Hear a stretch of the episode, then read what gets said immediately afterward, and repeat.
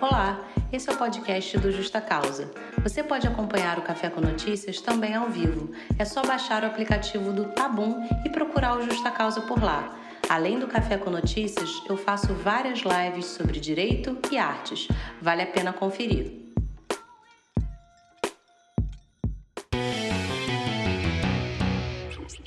Olá, esse é mais um Café com Notícias. Toda sexta-feira a gente comenta as principais notícias da semana, trazendo as reflexões que são pertinentes. Eu sou a Beta Araújo, sou advogada criminalista, é, idealizadora do Justa Causa. O Justa Causa tem um canal no YouTube, um podcast e também tem uma página no Instagram. É só seguir a gente lá, justa.causa. Eu sempre levo é, o direito de uma forma descomplicada e também informações sobre artes. Então, literatura, música, cinema, tá sempre por lá. Vocês vão ser muito bem-vindos, bem-vindas, beleza? Vamos começar com as nossas notícias da semana. A primeira é, foi um pai que foi preso por conta de desenhos feitos pelas filhas. Calma, eu vou explicar. O homem foi preso em Canoas, Porto Alegre, ele tem 28 anos e as filhas dele, de 6 e de 8 anos, começaram a fazer alguns desenhos um pouco diferentes do que a gente percebe, né, que as crianças fazem. Elas colocavam bonequinhos com mensagens tipo socorro, e isso chamou a atenção da mãe. Elas estavam sofrendo abusos por parte do pai segundo o que foi relatado e feito o registro de ocorrência. O pai vai responder pelo crime de estupro. Estupro, nesse caso, de vulnerável, porque são meninas menores de 14 anos. Segundo a mãe, ela notou uma mudança de comportamento nas filhas que estavam chorosas, irritadas e agressivas. Em um dos desenhos, inclusive, tem a letrinha delas com os dizeres: Eu não gostava, ele era um idiota, pedia olha aí. Então a mãe percebeu ali alguma coisa diferente quando investigou um pouco mais, viu o que estava acontecendo com as crianças. Então isso serve de alerta, né? A menor sinal de qualquer comportamento diferente da sua criança, veja o que está acontecendo à volta dela. É muito importante que a gente crie um ambiente seguro para elas e que elas se sintam confortáveis em falar com a gente. Beleza? Vamos para a segunda notícia, também de mais uma criança. Um menininho de 8 anos de idade é vítima de racismo. Ravi, de 8 anos, ele foi vítima de racismo num conjunto habitacional na Praia Grande é onde ele mora, lá no litoral de São Paulo. A mãe fez o registro de ocorrência, tudo bonitinho na delegacia, como a gente precisa fazer, né? É, e no registro de ocorrência consta que ele desceu para a área comum ali daquele condomínio para fazer amizades, conversar com os meninos, com as meninas. Quando ele chegou lá, dois garotos, um de 12 anos e outro de 10, falaram que ele não poderia estar ali por causa da sua pele preta. O de 12 anos teria dito até que ia chegar às vias de fato se o Ravi continuasse ali. Uma menina de 10 anos chamou o menino de macaco, horroroso e nojento.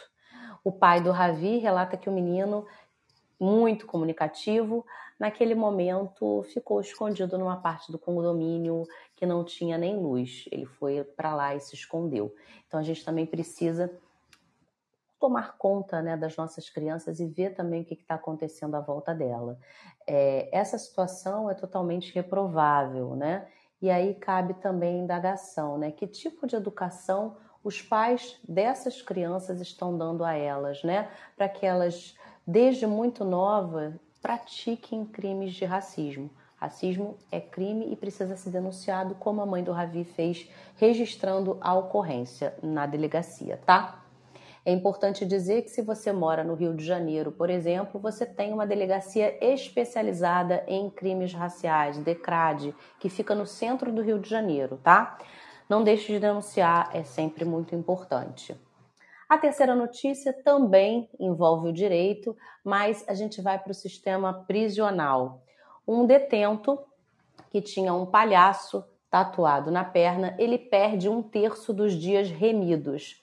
A gente já explicou aqui para vocês o que, que é a remissão da pena. Né? A remissão da pena ela pode ser pelo estudo, trabalho ou leitura. Então, por exemplo, a cada três dias de trabalho, o preso desconta um dia da pena. A cada 12 horas de estudo, ele abate um dia da pena. Ou a cada leitura de um livro por mês, com a devida resenha, né, ele abate também dias de pena.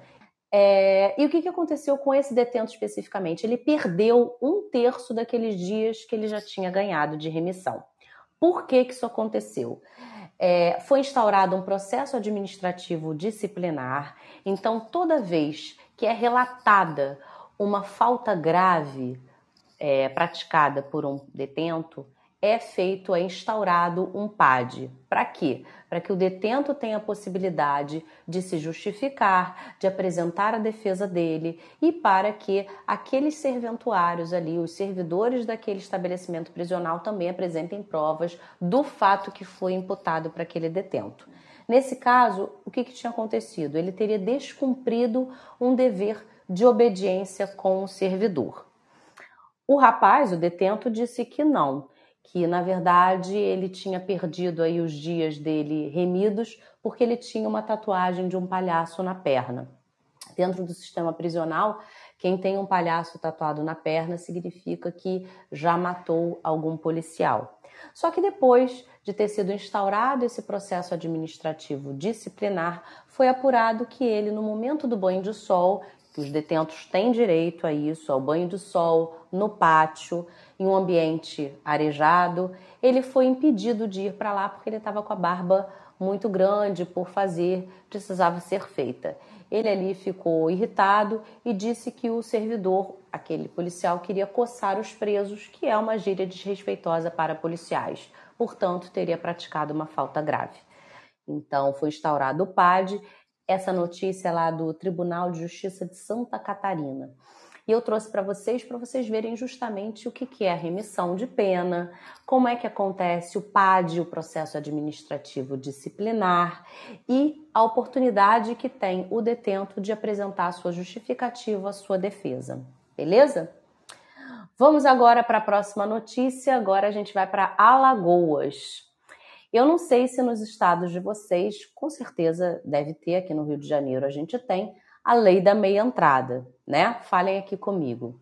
A lei da meia entrada, ela possibilita que determinadas pessoas tenham acesso a eventos culturais de uma forma é, pagando né, um preço mais reduzido, pagando normalmente não é 50% do valor do ingresso.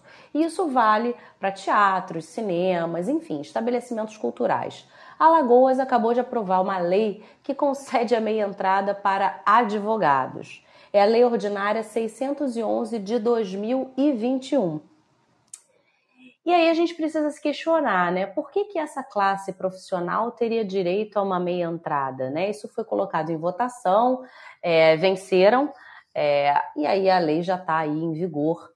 Só que a gente precisa pensar, como uma das deputadas que votou contra, Cibele Moura, ela falou: olha, o setor cultural já vem sofrendo com a pandemia. A meia entrada é uma política pública que deve ser concedida a pessoas que de fato precisem. O autor do projeto, Marcos Barbosa, o deputado, ele justificou que a lei é, seria válida porque ela traz um acesso a eventos culturais para essa classe profissional, né, advogados e advogadas, e eles contribuem significativamente para o desenvolvimento social e cultural do advogado e da família. Só que a gente pode questionar, né? Por que só essa categoria profissional então teria direito a essa meia entrada, né?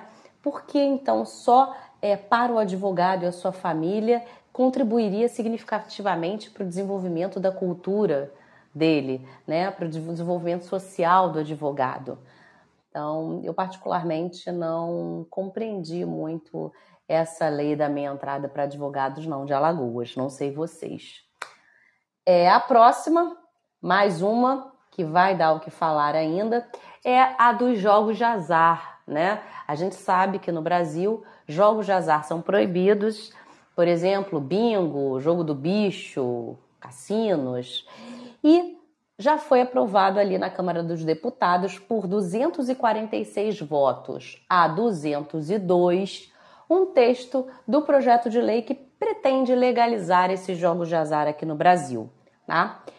É, no, aqui no, no, no, Rio de Janeiro, é, o jogo do bicho ele é bastante combatido ainda, né?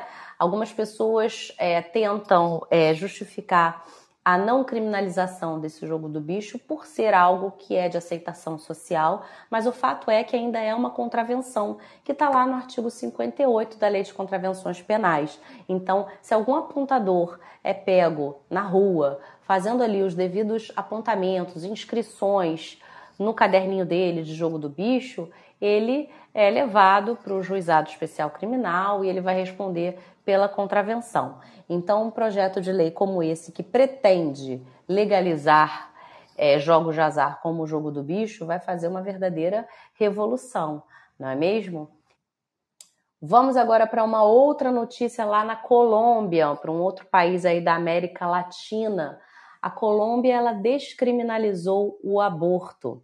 É, Lá na Colômbia, o Código Penal ele considerava o aborto legal apenas em três casos. O primeiro, caso de estupro ou incesto, má formação fetal que inviabilize a vida ou quando a gravidez resulte de perigo à vida ou à saúde da gestante. Esses eram os únicos casos em que se permitia o aborto na Colômbia, em que o aborto era legal. Só que agora a Suprema Corte de lá, a Suprema Corte colombiana, descriminalizou o aborto por cinco votos a quatro. Foi uma votação histórica após oito horas de debate e agora o aborto lá ele é possibilitado até a 24 quarta semana de gestação.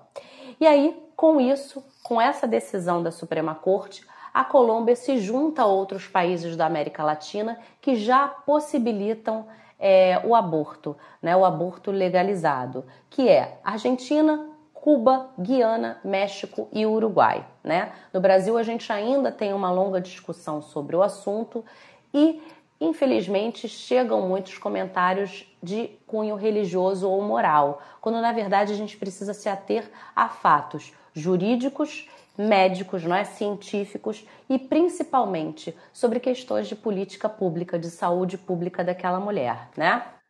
Notícias do mundo do entretenimento. Eduardo Costa, cantor sertanejo, é condenado pelo crime de difamação. Em 2018, ele escreveu no Instagram dele que a apresentadora Fernanda Lima, apresentadora do programa Amor e Sexo, era imbecil e se usava de mamata ela apresentava um programa para maconheiro e bandido. Isso foi o que foi escrito pelo Eduardo Costa. Ele foi processado, julgado e condenado pelo crime de difamação. O crime de difamação é um crime contra a honra e que se você sofreu, você faça o registro de ocorrência em delegacia ou já ajuize a devida queixa-crime. Procure um advogado, ajuize a queixa-crime. É muito importante falar que se você é vítima de crimes contra a honra, injúria, difamação e calúnia, faça isso o quanto antes. Você tem um prazo de seis meses para apresentar essa queixa-crime, beleza? O Eduardo Costa, ele foi condenado à pena de prestação de serviços à comunidade e ao pagamento de 26 salários mínimos pela difamação praticada contra Fernanda Lima. É também muito importante dizer que a internet não é terra de ninguém, né? Que tudo que você fala ou faz ali naquela rede social é também rastreável e você pode, obviamente, se munir de todas as provas cabíveis e ir até a delegacia registrar a ocorrência, tá? Vamos lá para a próxima notícia? Guerra entre Ucrânia e Rússia, que começou, na verdade, com os ataques na madrugada do dia 24 agora de fevereiro, né? É, é muito importante quando a gente fala de uma guerra que toma tamanha proporção que a gente se atente aos comentários que são feitos nos demais veículos midiáticos. É, preste atenção na narrativa que aquele jornal ao qual você assiste está fazendo, aquele jornal escrito está fazendo, o jornal online. Veja quem são as pessoas que estão fazendo os comentários, porque é muito curioso que um fato desse tão grande é, tome proporções que são indevidas, não é? A gente não pode propagar, por exemplo, fake news. Isso é um absurdo. Então, Veja comentários de quem estuda geopolítica, de quem trabalha com isso. É algo muito sério quando você faz qualquer comentário, qualquer reflexão sobre um tema, né? Você tem uma responsabilidade ali quando você fala sobre o assunto, né? Então, por exemplo, é preciso falar quando a gente tem uma guerra entre Ucrânia e Rússia, por exemplo, é, qual foi o papel da OTAN para que esse ataque russo tenha acontecido, né? A expansão que foi feita é, pela OTAN do Oriente, a OTAN foi criada lá em 1949, quando ainda era a União Soviética, tentava-se conter o avanço da União das Repúblicas Socialistas Soviéticas para o Ocidente. A gente tem a questão da Guerra Fria também. Temos questões históricas, questões geográficas, geopolíticas para comentar. E não somente ah, o presidente da Ucrânia decretou guerra, o presidente da Rússia decretou guerra à Ucrânia beleza? A gente precisa falar sobre os fatos que vão de muito antes do dia 24 de fevereiro de 2022. E é importante dizer também é, que existe pessoas, existem brasileiros que estão na Ucrânia, que estão pedindo para vir para cá, para o Brasil, para retornar. E por enquanto, Itamaraty, a posição oficial, é, é no sentido de que não tem condição de resgatá-los, o que é um total absurdo, né? Deixar os patriotas é, impossibilitados de retornar ao seu país de origem, né? E a Força de Defesa ucraniana pedindo que pessoas se alistem de qualquer idade. Isso também é um total absurdo, né? A gente precisa lembrar que numa guerra, é, a gente não está falando do joguinho de tabuleiro de war, né? Que a gente quer conquistar o território X, Y, Z a gente está mexendo ali, cada bonequinho daquele é uma vida, uma pessoa que está ali com uma arma na mão e combatendo, né? Está ali no fronte de batalha, enquanto os chefes, né, os representantes de cada país estão sentados tomando as decisões do seu ar-condicionado, né? Quem na verdade é assassinado e morto são pessoas inocentes, né? Milhares de vidas são ceifadas em todas as guerras que ocorreram, né? A exemplo, por exemplo, da terrível guerra do Vietnã né? Vamos lá para mais uma. A gente vai falar também de um outro assunto que envolve entretenimento. Vamos falar agora sobre um podcast, um podcast Tarja Preta FM. Eu não conhecia particularmente, que fez comentários totalmente odiosos, né? É, com relação à Linda Quebrada a Lina é uma travesti participante do Big Brother Brasil. E ela, desde o comecinho do Big Brother, ela tem sofrido é, com aquela galera que até hoje não consegue utilizar o pronome correto ao se referir a ela. Né? Então chama ela de ele, de amigo, é, de bonito, enfim. Quando na verdade você tem que usar o pronome no feminino né? Quando a gente se refere a uma travesti, é uma, ela. E ela já estava de saco cheio, obviamente, não é? Porque cansa toda hora ter que ficar falando a mesma coisa. E isso foi um objeto de pauta nesse podcast Tarja Preta FM. E uma das mulheres que estava lá comentando, uma tal de Bianca, disse o seguinte: abro aspas. Eu acho que tem que parar de chamar travesti de ela. Começa a chamar de troço, que aí ninguém vai reclamar. Se alguém me chamasse de ele, eu só ia falar assim: não, não sou ele.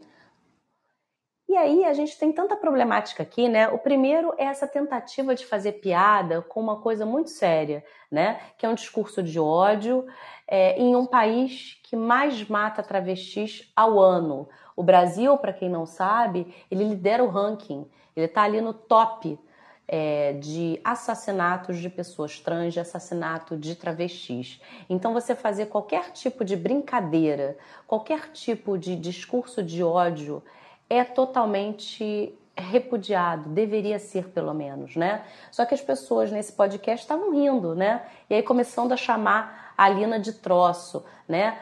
É, e querendo minimizar o assunto e falando, ah, se me chamassem de ele não tinha problema nenhum. É claro que não, tudo bem, para você não tem problema nenhum, você é mulher, cis, heterossexual. Agora, para uma travesti que precisa a todo tempo não só existir, mas resistir, isso é algo bastante grave, né? É, as travestis são assassinadas com requintes de crueldade diariamente nesse país. Então a gente precisa ter todo cuidado, todo respeito quando a gente trata de qualquer assunto envolvendo essa pauta, a pauta das travestis a pauta LGBTQIA+, como um todo, né? E aí, ah, ela ainda termina dizendo: se algum traveco, outra palavra totalmente pejorativa que você não deve usar. Se algum traveco, algum trans ouvindo o programa, liga pra gente. Eu entendo que não é legal, mas a, talvez a pessoa não goste muito. Eu queria entender mais e queria que uma trava ligasse aqui.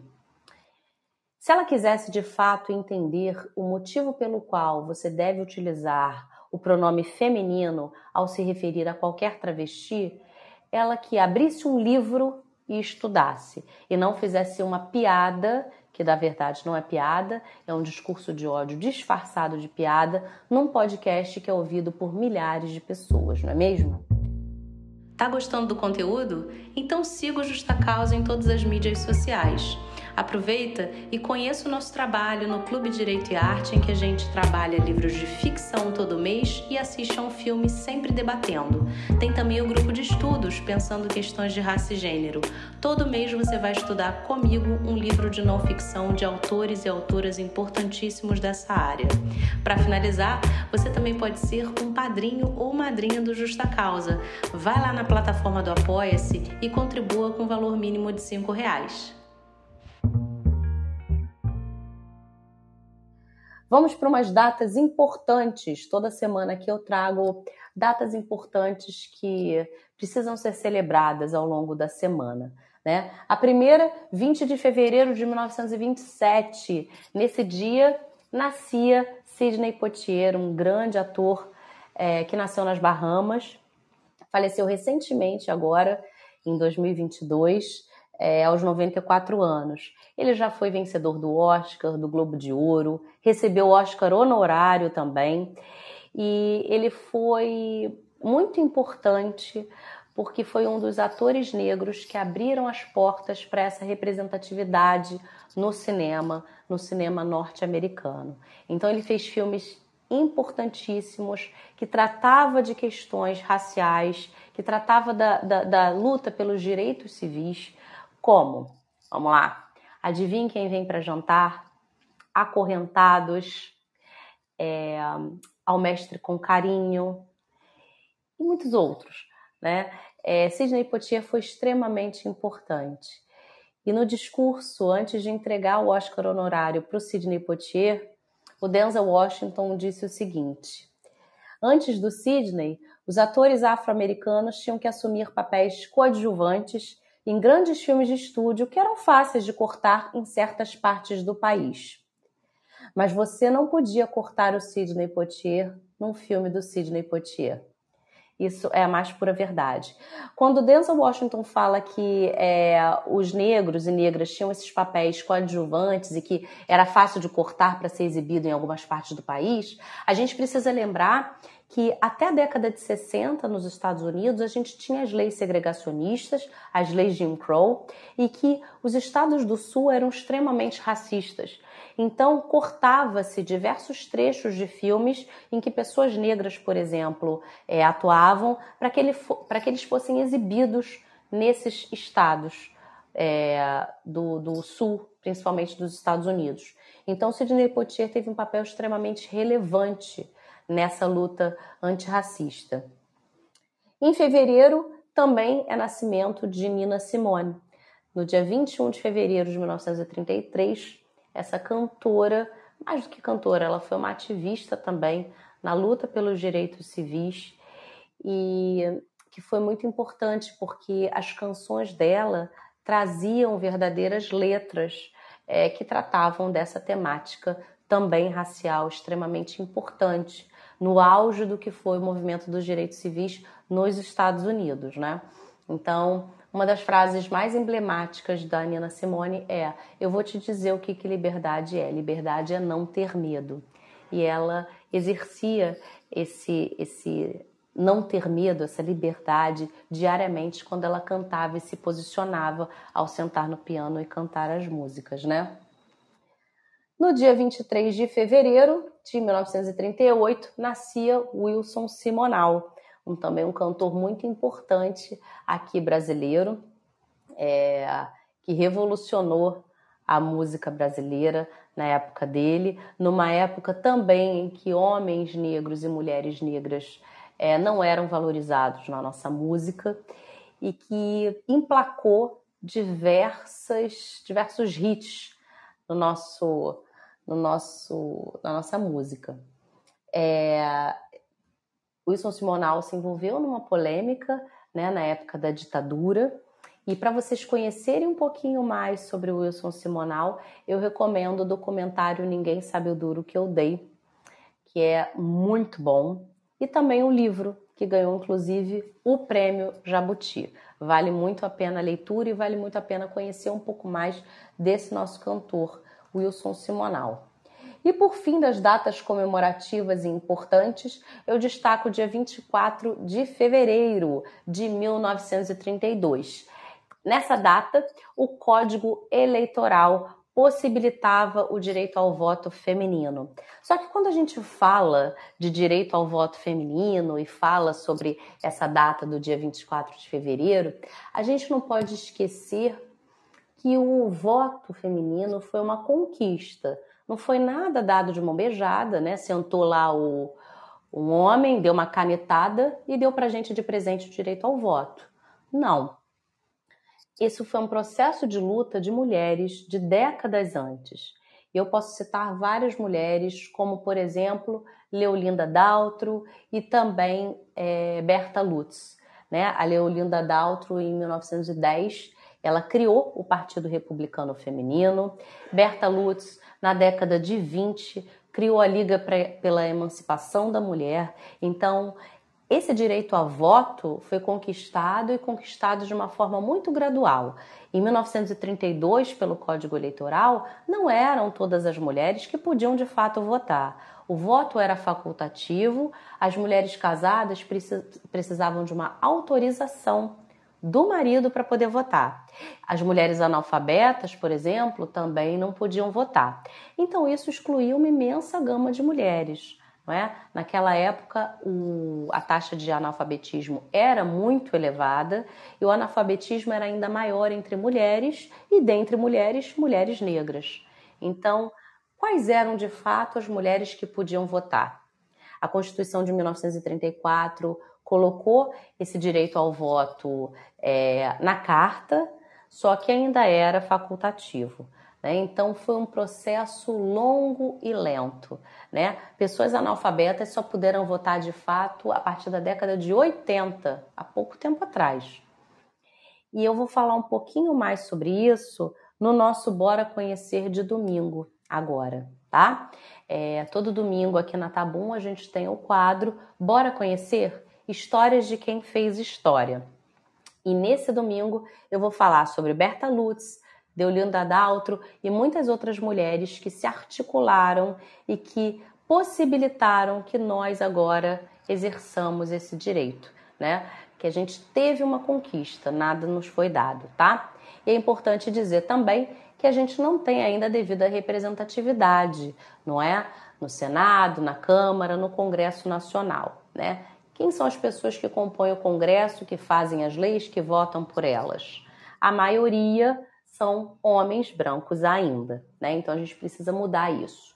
Eu deixo ainda um recado para você regularizar o seu título de eleitor até o dia 4 de maio desse ano, se você quiser participar dessas eleições desse ano. Eu acredito que você queira para a gente poder mudar o cenário que está acontecendo, não é mesmo? E nesse domingo, às 10 horas da manhã, eu encontro vocês no nosso quadro Bora Conhecer Histórias de Quem Fez História, beleza?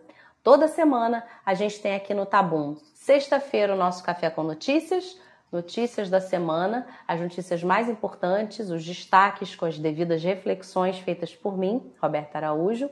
E no domingo a gente tem o quadro Bora Conhecer.